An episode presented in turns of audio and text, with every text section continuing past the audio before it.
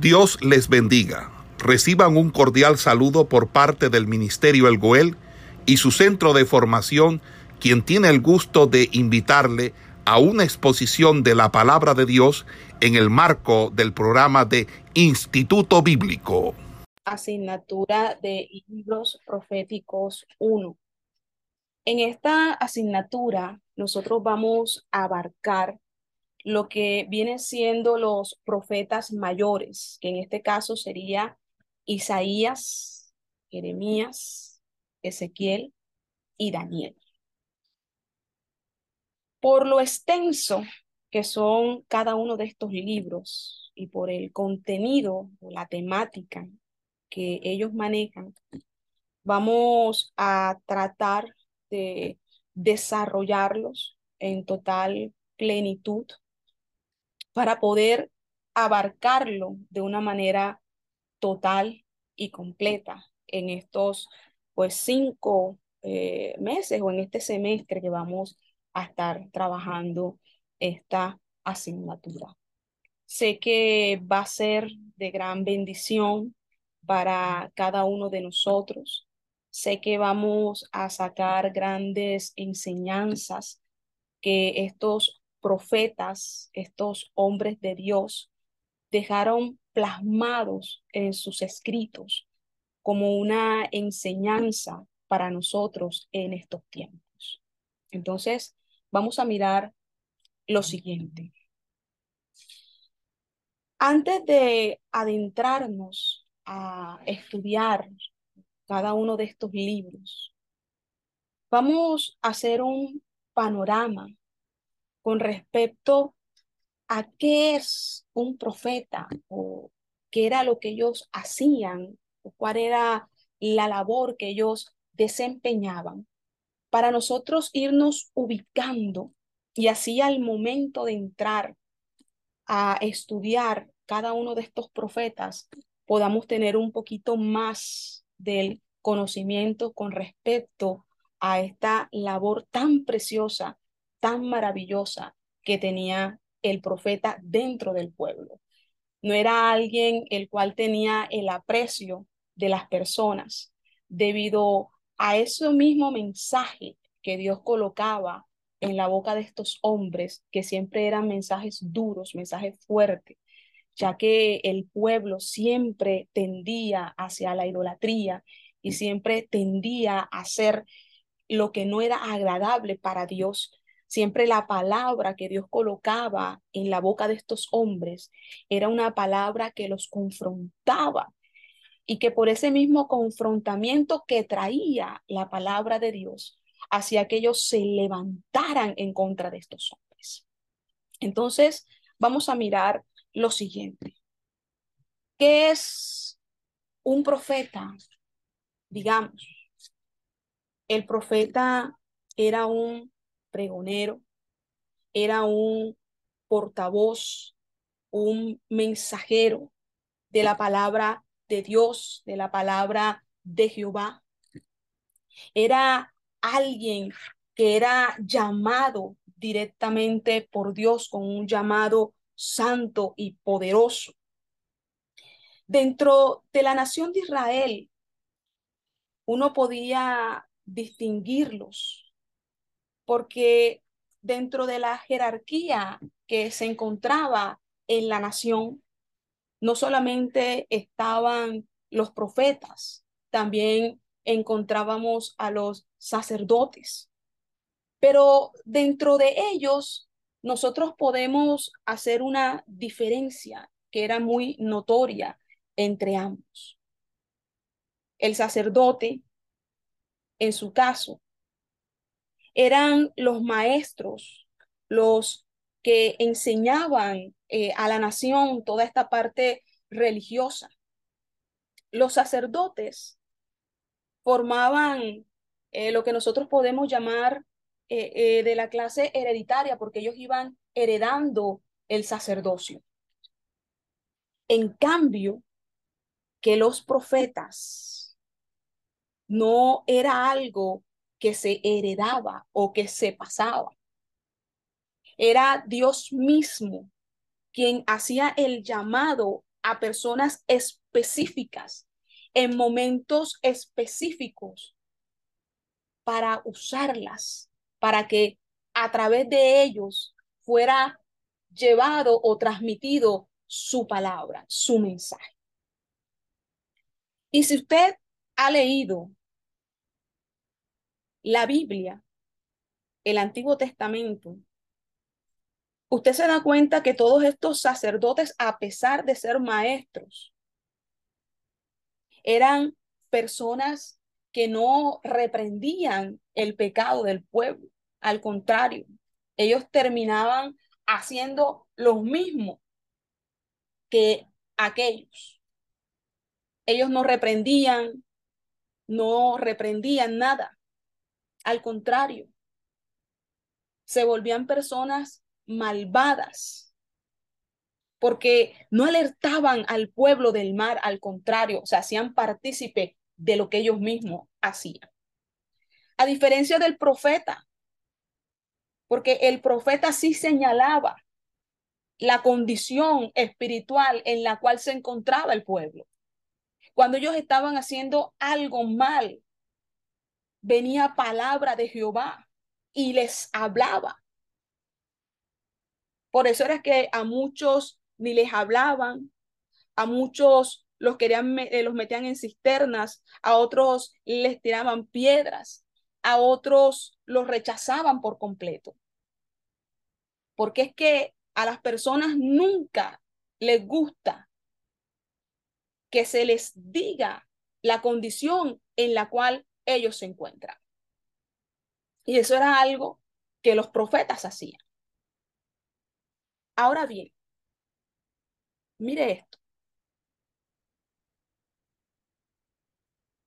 Dios hizo muchos llamados a personas de diferentes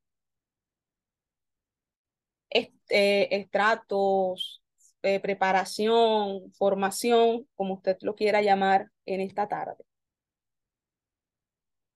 Porque si usted ve en el caso de Jeremías y Ezequiel, estos hombres eran sacerdotes. Si usted ve el caso de Isaías, Daniel, Sofonías, estos hombres eran de sangre real, o sea, eran de buena familia.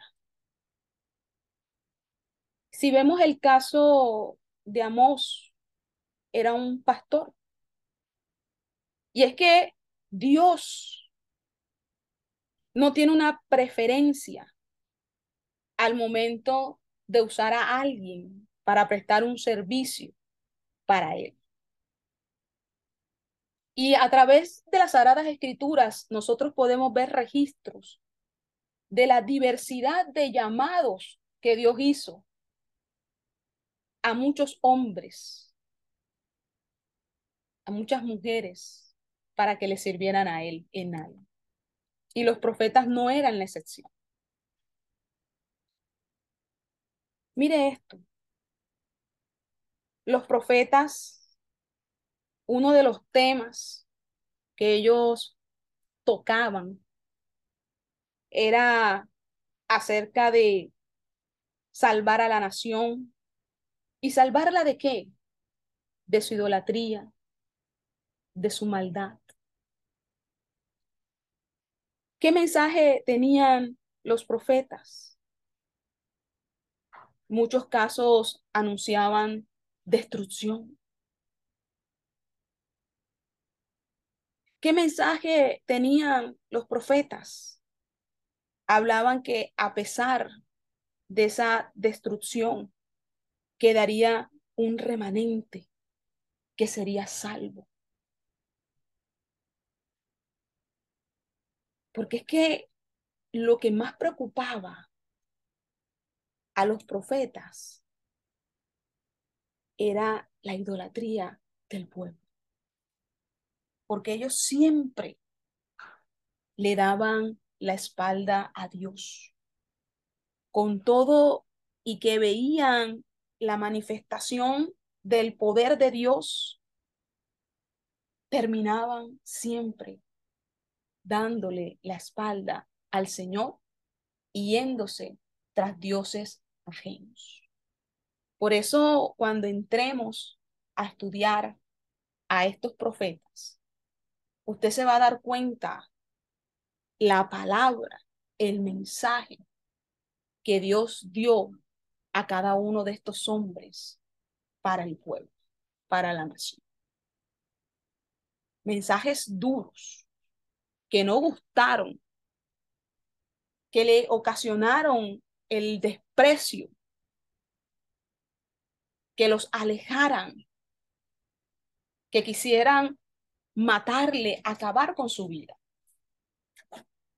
Pero algo que a mí me llama poderosamente la atención es que estos hombres eran entregados por completo al llamado que Dios hacía sobre sus vidas. Mire esto.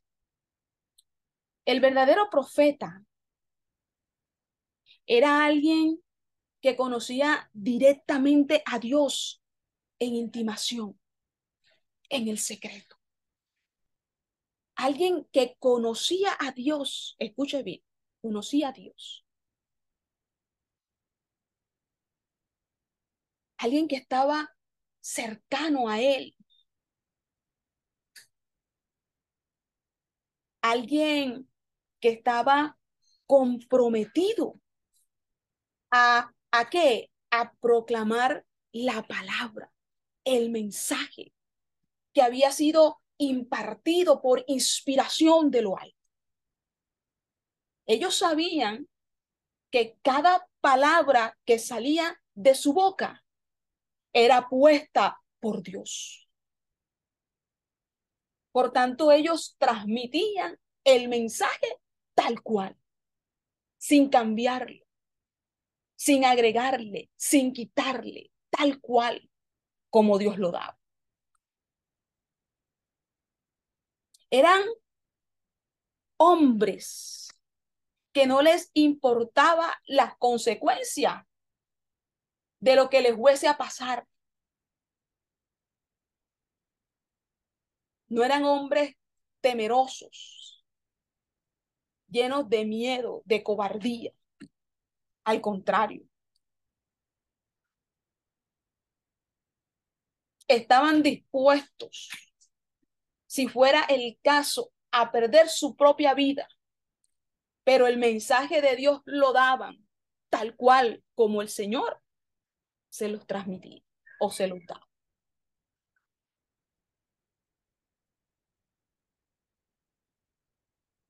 Mire esto. Eran capaces de discernir la vida del hombre a la luz de las sagradas escrituras.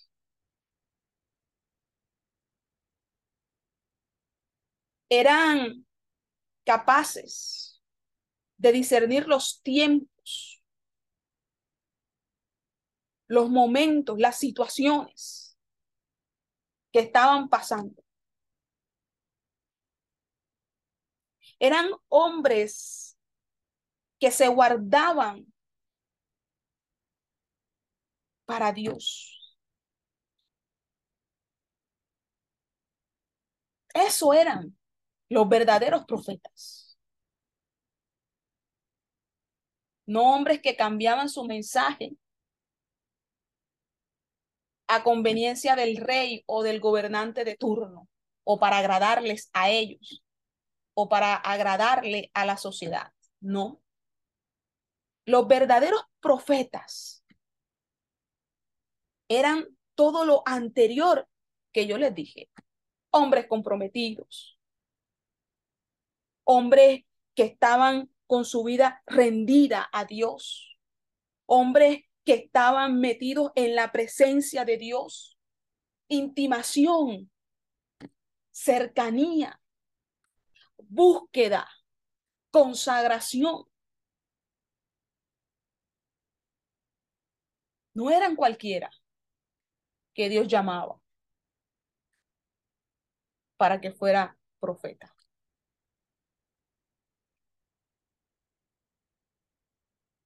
Entonces, mire, mire esto.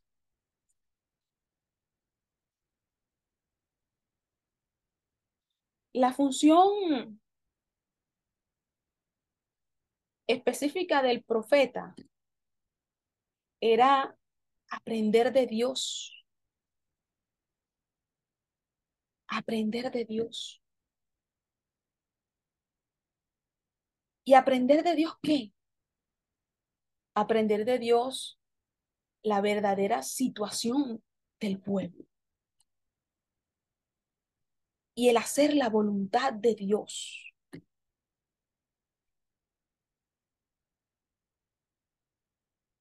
Aprender. ¿Por qué cree que estaba en intimación, en secreto? Para que viniera la palabra, el rema, la revelación.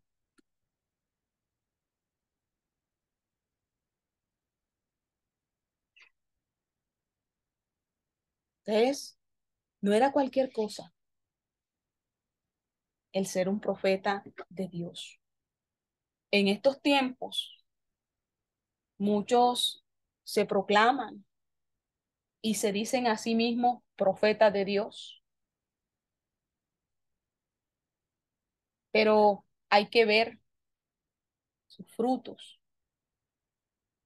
Hay que ver su testimonio.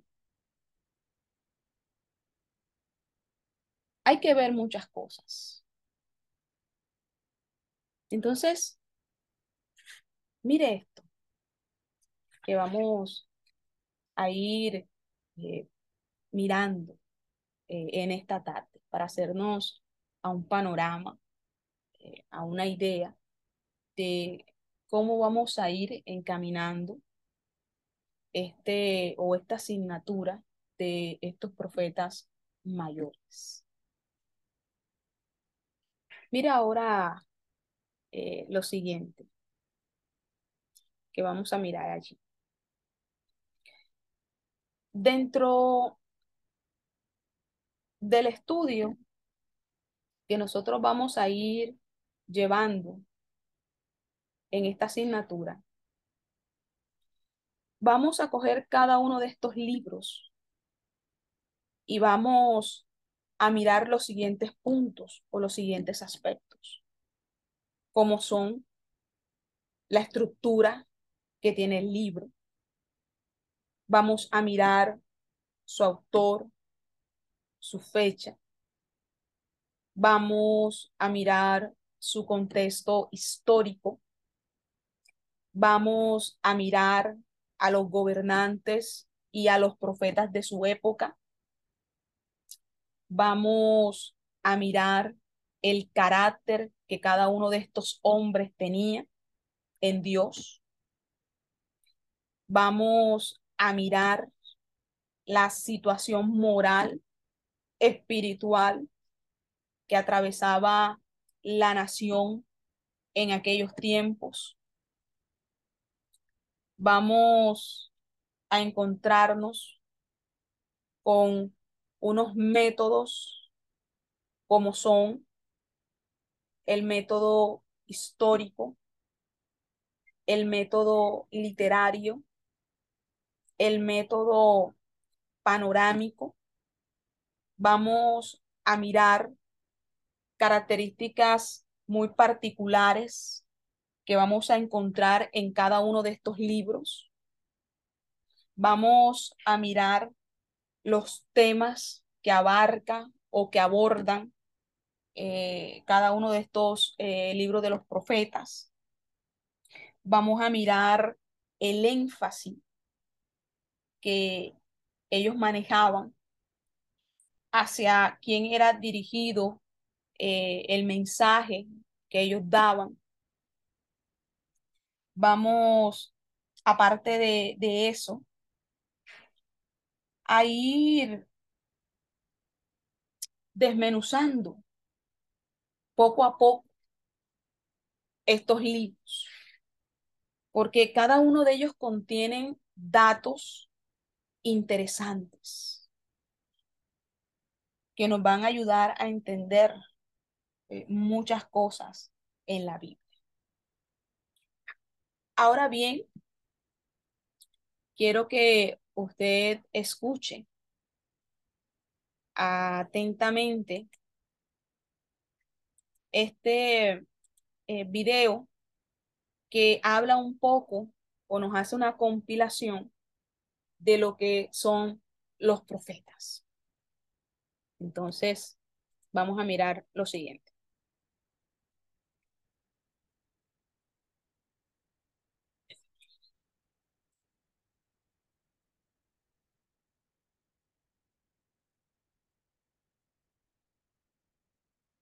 Y usted me dice si, si lo escucha bien, ¿ok?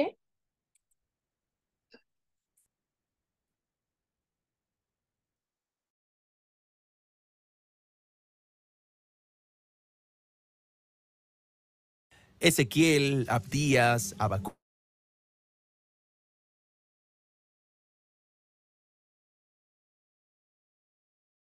Sí, sí lo escuchan bien. El audio. No se escucha. Perfecto, hermanita, perfecto. Yo sí lo escucho ¿Sí bien. me escuchan, sí escuchan bien el audio? Al Perfecto. principio. El no, no, es que lo pausé para ver si me escuchaba, si escuchaban bien. Ah, se, se escucha bien. Sí, se, Listo. sí se escucha. Ok, Gracias. listo. Ok, ok, bueno, ahora sí.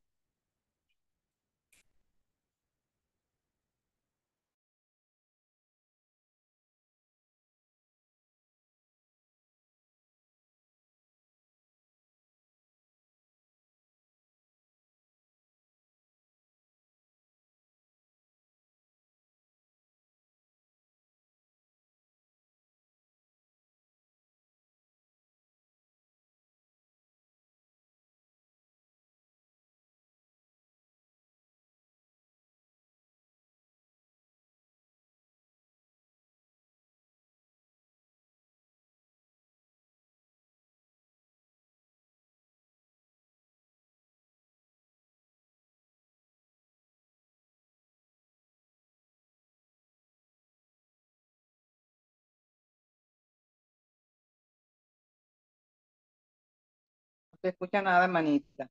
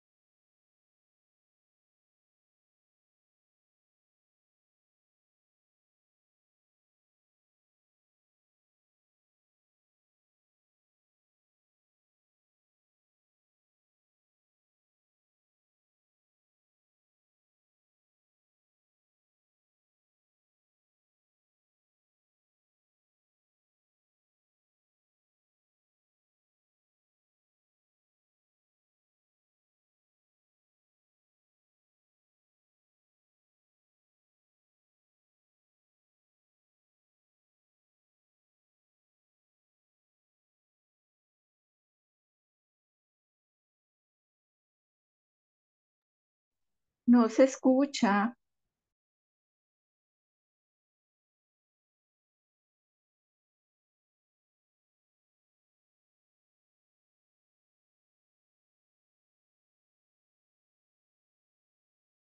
Nada, hermanita, no se escucha nada.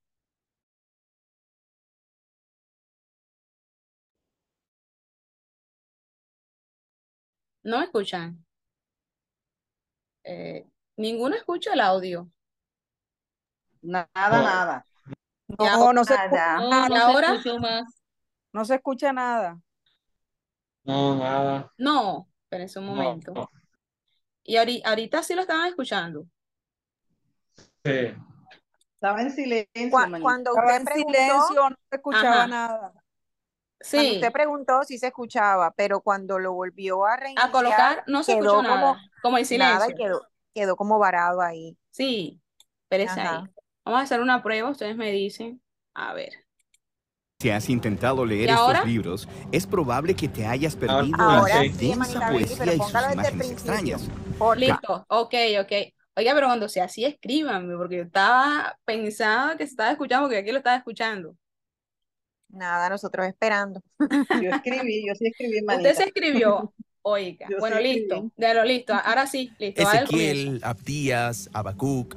¿Qué tienen en común estos nombres?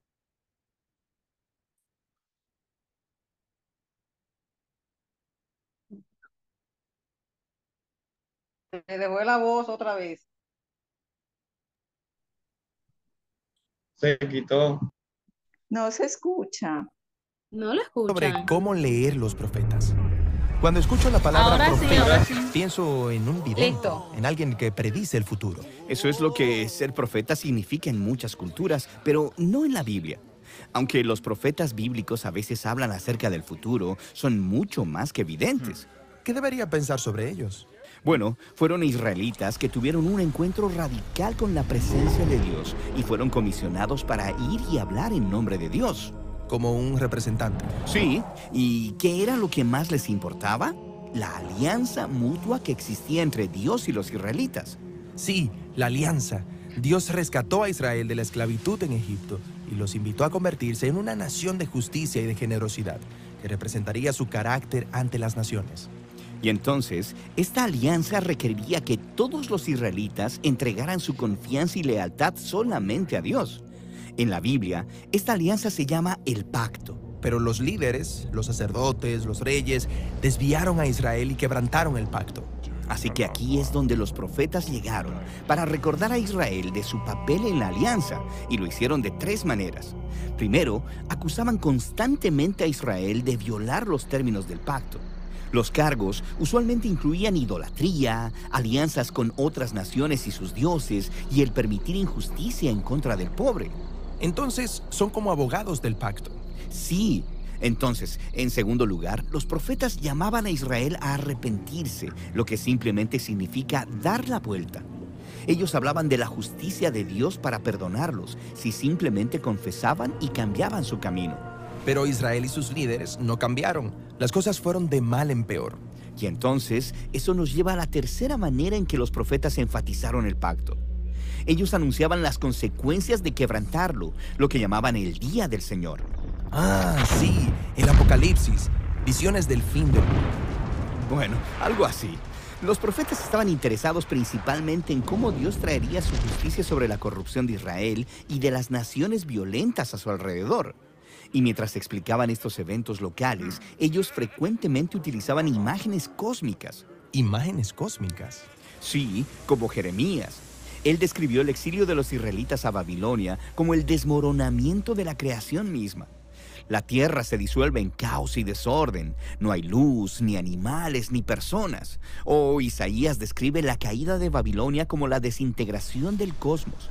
Las estrellas caen del cielo, el sol se oscurece. Para los profetas, cuando Dios actúa en la historia humana para traer justicia, es un día del Señor.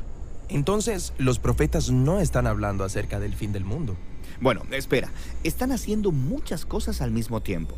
Las imágenes cósmicas muestran cómo estos eventos importantes de su época encajan con la historia más amplia de la misión de Dios de derrocar toda nación corrupta y violenta de una vez por todas. A los profetas les importaba el presente y el futuro, y las imágenes cósmicas les permitían hablar acerca de ambas cosas al mismo tiempo. Entiendo. Entonces, no importa dónde vivas, el día del Señor son malas noticias si eres parte de Babilonia. Pero son buenas noticias si estás esperando el reino de Dios. El día del Señor apuntó al regreso de los exiliados a Jerusalén. Y una vez más, los profetas utilizan poesía cósmica para describirlo. Pueden ver una nueva Jerusalén como un nuevo jardín del Edén, con toda la humanidad viviendo en paz con los demás y con los animales. Y hay un nuevo rey mesiánico quien restaura el reino de Dios en una creación renovada. Hermoso. Entonces, Esos son los tres temas en los profetas. Estos profetas debieron haber sido oradores muy poderosos y persuasivos. Bueno, algunos lo fueron, pero otros vivieron al margen. Frecuentemente realizaron actuaciones extrañas y simbólicas en público para comunicar su mensaje, como cuando Ezequiel se acostó sobre la tierra y construyó un modelo de Jerusalén siendo atacado por Babilonia, o cuando Isaías caminó desnudo durante tres años como símbolo de la humillación del exilio. ¿Y las personas les pusieron atención? No mucho. Las historias en estos libros muestran cómo los profetas eran un grupo minoritario, en su mayoría rechazados por los líderes de Israel, y sus escritos eran una especie de literatura de oposición. La mayoría de las personas los ignoraron, esto es, hasta que sus advertencias se hicieron realidad en el exilio a Babilonia. Después de eso, las personas empezaron a tomar sus palabras en serio. Sí, las obras de esos profetas tempranos fueron heredadas por profetas tardíos sin nombre que estudiaron intensamente esos textos. Ellos fueron los que ordenaron las escrituras hebreas como las conocemos ahora, incluyendo los libros de los profetas. Bueno, y hay 15 libros de los profetas. Los tres grandes son Isaías, Jeremías y Ezequiel. Luego hay una colección de 12 obras proféticas más breves, unificadas en un solo rollo. Y en cada uno de esos libros leerás historias acerca de los profetas y sus poemas y visiones, todas arregladas para mostrar el significado cósmico de la historia de Israel, cómo Dios transformará su historia trágica de fracaso y exilio. En una historia de esperanza y restauración para todas las naciones. Y es ese doble mensaje de advertencia profética y esperanza el que importaba tanto a los profetas. Y es un mensaje que todavía necesitamos escuchar hoy.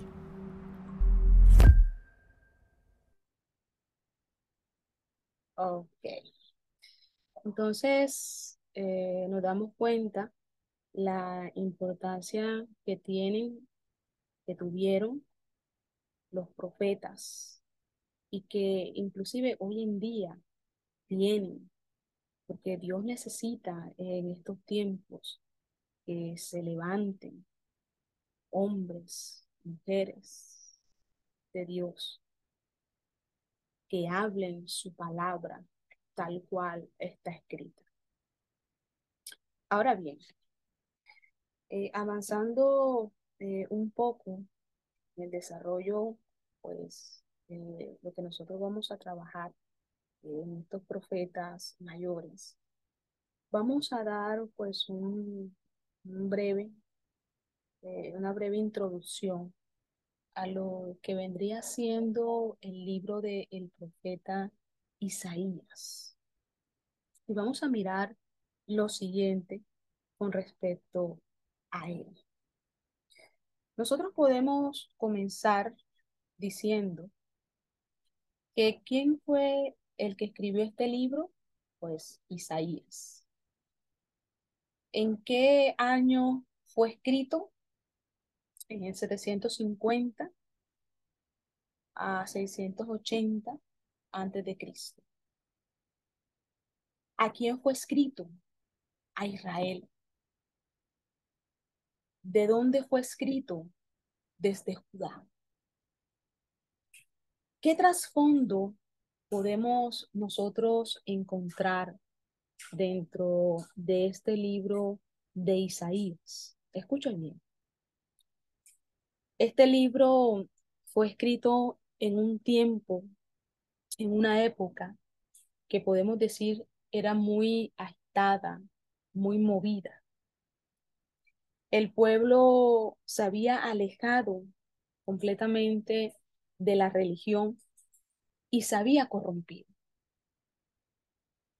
El profeta Isaías predijo la esclavitud babilónica, tanto para Israel como para Judá. Mire esto. Y no solamente eso, sino que también profetizó el regreso de los exiliados y la venida del Mesías. En lo que son los capítulos 9 11 y 53, nosotros vamos a encontrar una descripción acerca de Cristo y de su reino. De su reino.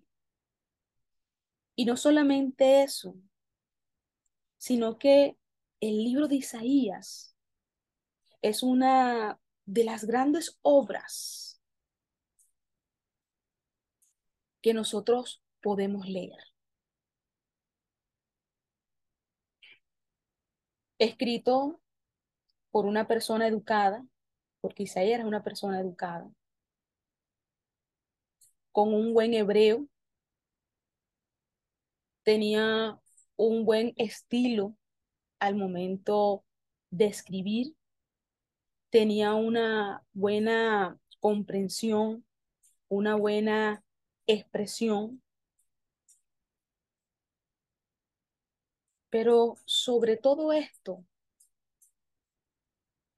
tenía un gran compromiso para con Dios. ¿Qué encontramos en Isaías? Que dentro de su género eh, literario vamos a encontrar el género poético, el género histórico, eh, el género profético, el cronológico.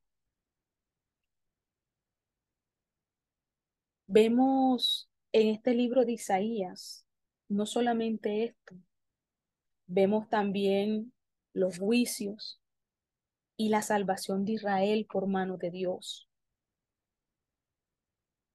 Y lo hizo a través de qué?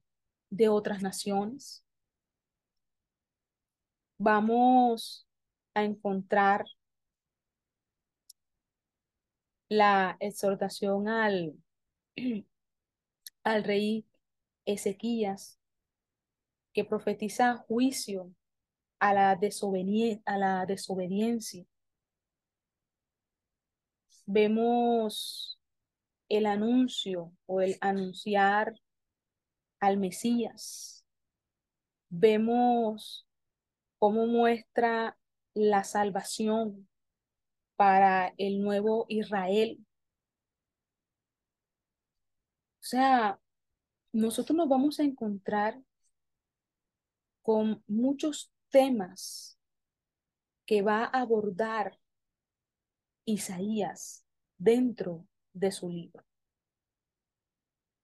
Vamos a encontrar palabras que nosotros podemos llamar claves, como cuando él dice remanente, cuando él dice Israel, cuando él dice Judá, cuando él dice Samaria, cuando él dice Asiria, cuando hay pasajes en donde él lanza eh, la expresión hay. Esas son palabras que son claves y que nosotros la vamos a encontrar dentro de este libro.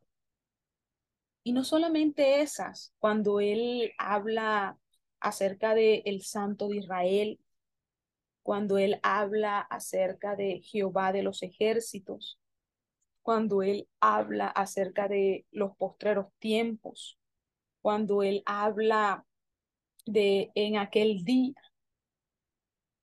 Y así como estas, muchas expresiones, muchas palabras que nosotros encontramos dentro de los capítulos que conforman este libro de Isaías. Y que nosotros, a medida que vamos leyendo el libro y vamos viendo la aparición de estas palabras dentro de estos pasajes, nos denotan a nosotros que son palabras claves, palabras que son muy puntuales dentro del relato de Isaías. Ahora bien, ¿Qué podemos seguir hablando con respecto a Isaías? Este hombre hizo un énfasis muy marcado con respecto a la santidad, con respecto a la majestad y justicia de Dios o de Jehová, con respecto a la compasión y la misericordia salvadora de Jehová, el énfasis que él hizo de lo que fue el papel central de Israel en los planes de Jehová para las naciones y para el mundo. Él hizo un énfasis acerca del papel redentor del siervo sufriente de Dios. Hizo un énfasis con respecto a el futuro final glorioso que Dios tenía reservado para los que son suyos. O sea, usted se da cuenta todo este temario que abarca este libro. Porque tiene muchos aspectos, temas que Isaías tocó. El papel central de Sión. Eso fue también un énfasis que Isaías también hizo dentro de su libro. Encontramos características que son muy particulares, como es que el libro de Isaías contiene tanto como poesía como prosa que utiliza personificaciones para describir situaciones que estaban pasando. Y mire esto. Y no solamente eso, sino que además muchas de las profecías que aparecen en Isaías contienen, digamos, eh, por utilizar esta expresión, contienen predicciones que hablan al mismo tiempo de acontecimientos que pronto sucederían y otros que sucederían en un futuro lejano. Entonces, a medida que nosotros nos vayamos adentrando a este libro, vamos a ir o vamos a ir, digamos, desarrollando o estudiando cada uno de estos temas que él planteó dentro de su libro. Por eso requiero que ustedes, de manera muy atenta, comiencen a leer, a estudiar, no solamente a Isaías, sino al resto de los libros, para que usted desde ya también se vaya haciendo a una idea de lo que nosotros vamos a ir desarrollando en esta asignatura. Entonces, mire esto. El libro de Isaías contiene algunos de los escritos más elocuentes y memorables que nosotros podemos encontrar en el Antiguo Testamento. El libro de Isaías es un libro tan fascinante cuando nosotros lo leemos, porque en cada una de las palabras que Isaías plasmó en su libro, nosotros podemos ver reflejado la pasión, la entrega, el compromiso, la fidelidad que este hombre tenía para con Dios, para con las promesas de Dios. esa pasión que uno puede ver transmitida al momento de ir leyendo cada uno de los pasajes, cada uno de los versículos. Podemos ver reflejado en ello esa pasión que Isaías sentía por Dios. Y eso es muy importante a la hora de nosotros servirle al Señor. Tener pasión por lo que hacemos. Porque eso es algo que nos va a motivar. Eso es algo que nos va a hacer a nosotros comprometernos para hacer las cosas. No para el hombre, no, sino para Dios. Quien tiene pasión por Dios no necesita ni que lo estén jalando, ni que le estén diciendo esa misma pasión, ese mismo amor, ese mismo deseo, ese mismo agradecimiento que uno siente para con Dios, hace que uno le sirva, hace que uno se comprometa. Y estos hombres, en el caso de Isaías, él lo tenía. Y eso es muy importante. Ahora bien, ¿qué podemos nosotros seguir mirando allí? Dentro de lo que estamos mirando aquí de Isaías. Mire esto. Las profecías de Isaías acerca de Jesús han inspirado a muchas generaciones. ¿Inspiraron a qué? A adorar a Dios, adorar a nuestro Rey, a nuestro Salvador. Porque es que Isaías describió vividamente las muchas facetas del carácter de Dios. Porque hay momentos que lo vemos obrando tanto en juicio como en misericordia. Otras veces lo vemos obrando en tiempos de disciplina, de gracia, de justicia, de perdón, de exilio, de salvación. ¿Ven?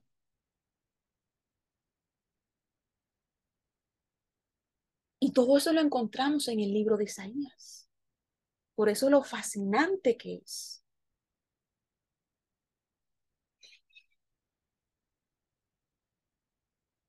Entonces, mire esto. El libro de Isaías deriva su título, su nombre, del autor, que quiere decir Jehová es salvación. Mire qué precioso es. Jehová es salvación. Eso es algo hermoso. Y es algo muy semejante al significado que nosotros podemos encontrar en Josué, en Eliseo, en Jesús.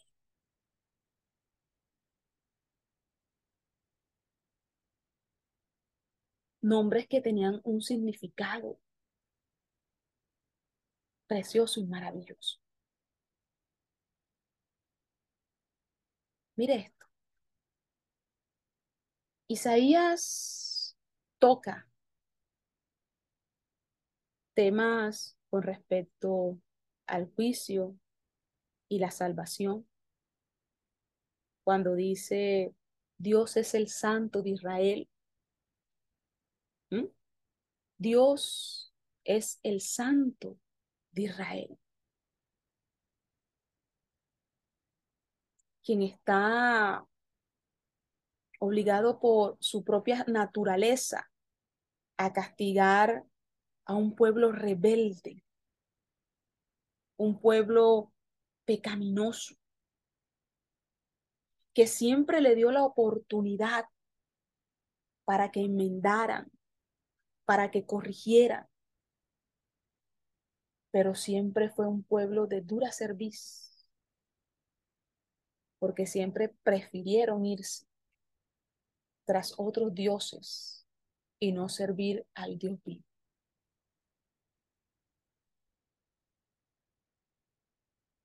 Entonces, toca y habla acerca del juicio y la salvación. Habla también con respecto a Dios como rey.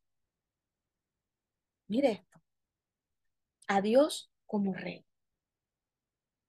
Isaías se imagina a Dios como un rey soberano. Mire esto, como un Dios soberano. El gobernante divino, quien se caracteriza por la justicia, la rectitud, la santidad. Así se imaginaba Isaías a Dios, como un rey soberano, grande, poderoso. Aquel que llama a su pueblo a hacer lo correcto y a buscar la justicia. Mire esto. Aquel que llama a quienes, a su pueblo, hacer qué? Lo correcto, lo debido, lo bueno. Y no solamente eso, sino a buscar qué? Justicia. Y no solamente Isaías habla de eso. Hay algo que también a nosotros nos estremece cuando nos colocamos a leer el libro de Isaías. Y es cuando él habla acerca del siervo eh, sufrido. El siervo sufrido, cuando él habla sobre eso. ¿Mm? Cuando él describe al rey por venir.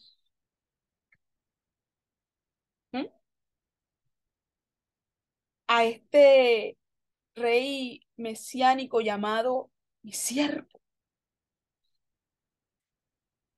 ¿Mm? El siervo sufrido.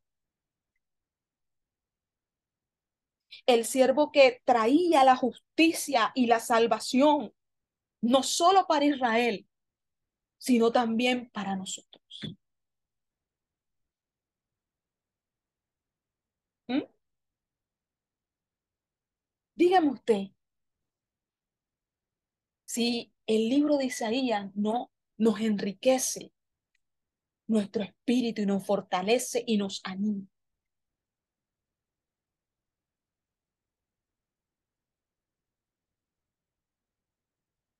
Entonces, estos son ciertos pincelazos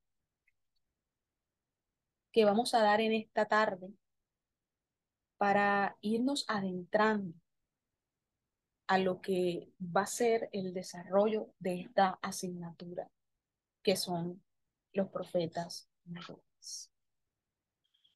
Amén. Esperamos que este estudio haya sido de bendición para su vida y ministerio.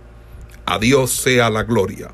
Este es el Ministerio El Goel, vidas transformadas para cumplir el propósito de Dios.